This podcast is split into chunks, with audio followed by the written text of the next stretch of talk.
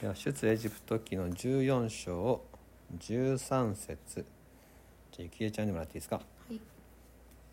えー、と、モーセは民に言った。恐れてはならない。しっかり立って、今日はあなた方のために行われる主の救いを見なさい。あなた方は今日見ているエジプト人をもはや永久に見ることはない。うんありがとうこれはどういう時の箇所かというとあのほらモーセが海を分けるじゃん航海。でエジプト軍が攻めてイス出エジプトしてイスラエルの全回収がエジプトから自由になったんだけどエジプト軍が追ってきてで目の前海なのにっていう時にというその時のことなんですけど、まあ、その出来事自体も非常に有名だし私たちはよく記憶残ってると思うんですけどこの箇所をよく読むと神様あえてこの状況を設定されてるんですよ。あの2節にね、引き返して宿営せよっていう言葉があって神様はねあえてこの海辺に宿営させてるんですね。でエジプト軍がこう攻めてくるようにさせるんですよ。こんなことせずにですねもっと早く荒野に逃げるようになさったらよかったのになと思うんですがやっぱここはとても大事なところで何が大事かというとあのねイスラエルの人たちって430年ぐらい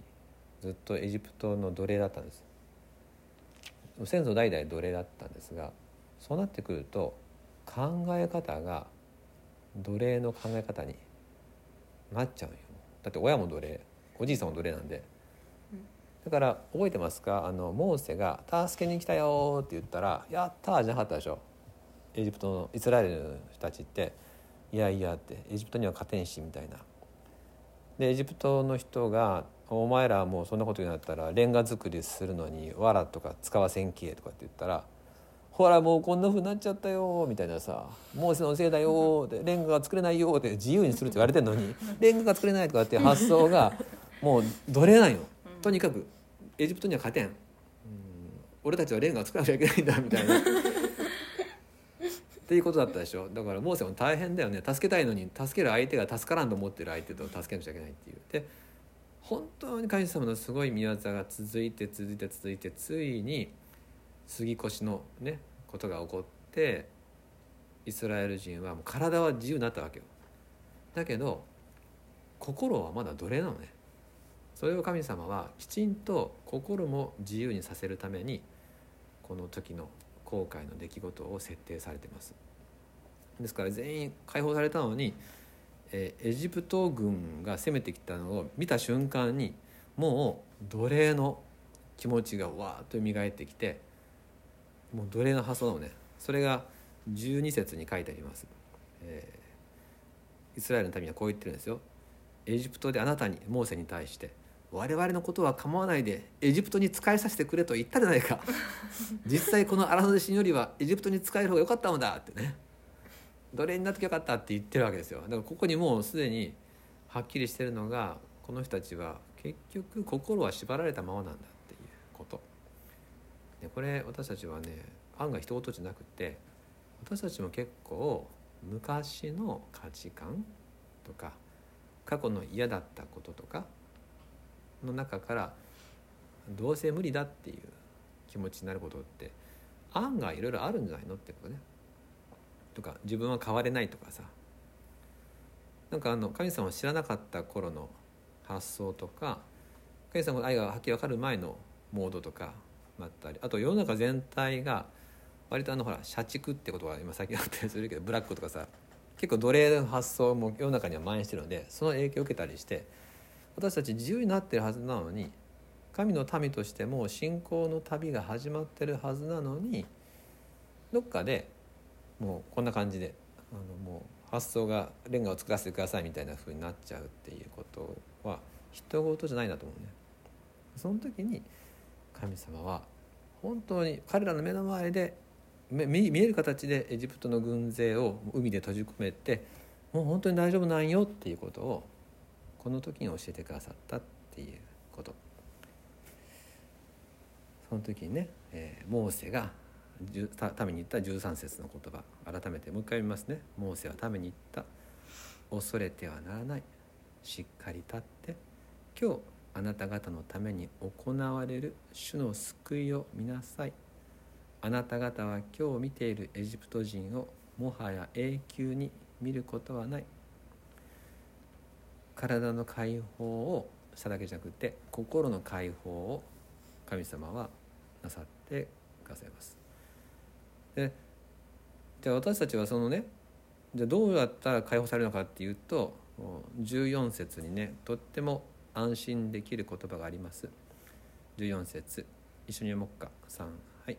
主があなた方のために戦われるのだ。あなた方はただ黙っていなさい。めっちゃ楽ちんですね、えー何もせんでいいよと。見てなさいって。私は戦うからねとおっしゃってくださるので。まあでもねあのただ黙ってるの怖かったと思うよ。本当は叫びたかったしなんならもうエジプト軍勢向かって「すいません謝ります帰ります」って言いたいっていう人もいたかもしれないけど 黙っているのも勇気いるよね。でもじっとこらえて神様の言葉を信じて神様が戦ってくださるのを彼らは待ったわけでしょ。だから私たちの頑張りどころはそんな感じね。神様が戦ってくださるから私はあれが怖いです。これに縛られてますっていうのを神様にお委ねして神様は何をされるのか。まさか海が分かれると思わなかったと思うけどそれでもね 神様はそこまでなさったので私たちは体は自由になったクリスチャンになったけど心もますます自由になれるんだっていうそこまで神様も導かされるんだってことを今日この箇所から共に味わえたらと思います。まあコロナのことでね、えー結構みんな狭まる気持ちもあるしだけどやっぱり YM の青年たちいろんな人たちも、ね、いろんなことを言うしてると思うけど私たちはどっちかっていうとね大丈夫よって本当大丈夫だよっていうことを自分自身も経験して皆さんにも伝えていけたらと思います。まあ、モーセほどなれんかもしれんけどでもモーセに語られた15節の言葉